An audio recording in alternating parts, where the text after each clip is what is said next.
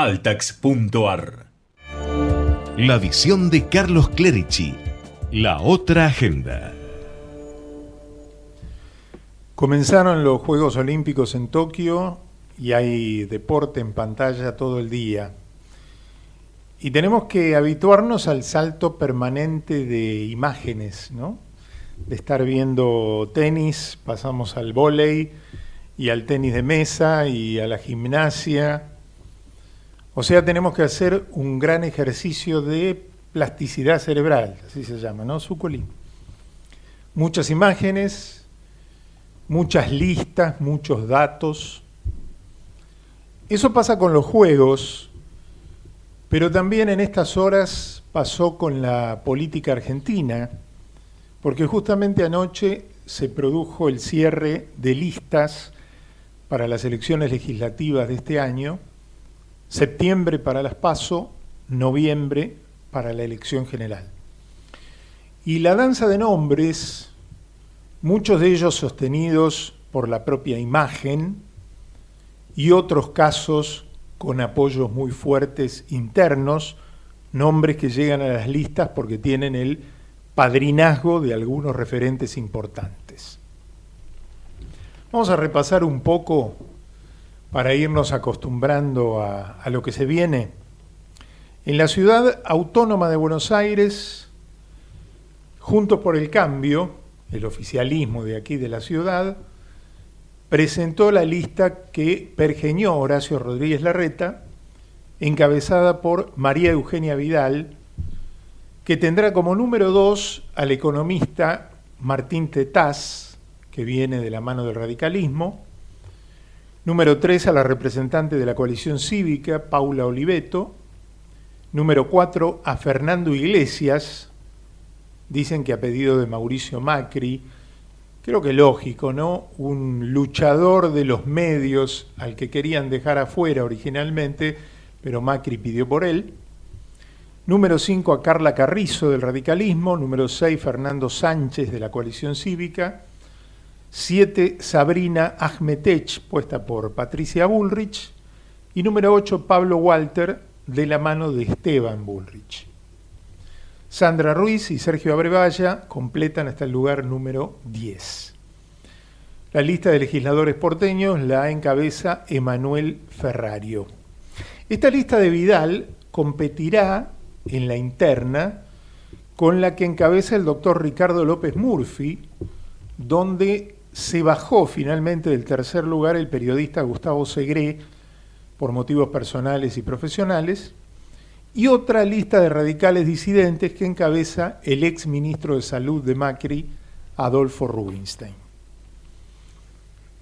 En la vereda del Frente de Todos, aquí en la ciudad de Buenos Aires, la lista porteña la encabeza el mediático Leandro Santoro, seguido por la periodista Gisela Marciota, tercero el banquero Carlos Heller y cuarta desde la cámpora Lorena Pocoic, actual legisladora de la ciudad.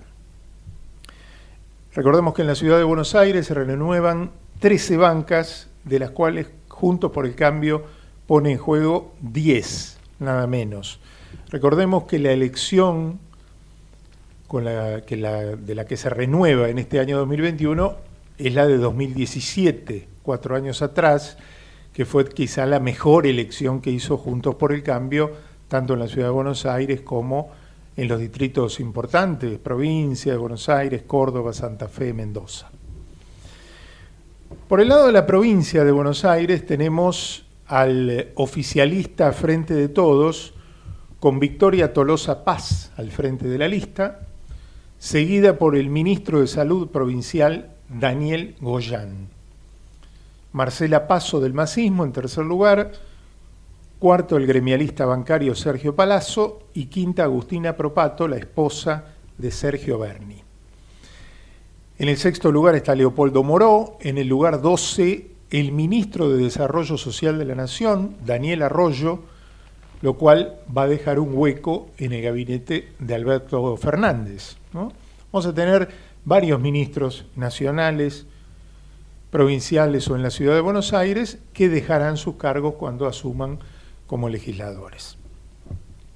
En la interna de Juntos por el Cambio bonaerense tenemos dos listas.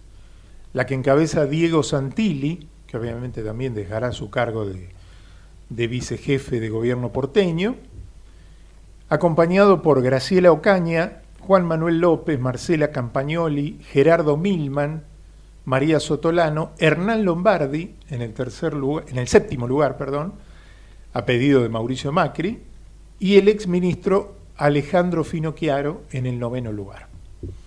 La otra lista es la que encabeza el neurocientífico Facundo Manes, secundado por una docente allegada a Martín Lustó, Dania Tabela, tercero Emilio Monzó, el expresidente de la Cámara de Diputados de la Nación, y cuarta Margarita Stolbizer. Y por la provincia de Buenos Aires anda la lista de Florencio Randazzo, que tiene como destacados al ex intendente de Mar del Plata, Gustavo Pulti, en el tercer lugar, y a Carlos Leñani, ¿se acuerdan? El de Campeones, un poco más atrás en la lista. Y también los liberales, que en la ciudad de Buenos Aires tienen a Javier Milei al frente, en provincia de Buenos Aires lo tienen a José Luis Espert, acompañado por la ex Juntos por el Cambio, Carolina Píparo. Como vemos, una larga danza de nombres, no tantos como en los Juegos Olímpicos, pero los atletas de las palabras y de las promesas empiezan a transitar su camino para convencernos de que los votemos, primero en las internas y después en la elección general. Tengamos en cuenta que es una legislativa, es verdad, que no es una presidencial, pero es una elección muy, muy trascendente para el futuro de un montón de temas fundamentales para nuestra vida cotidiana, con repercusiones en el estilo de vida y en el uso de nuestras libertades. Por eso, a prestar atención y a anotarse en la carrera que se acaba de largar.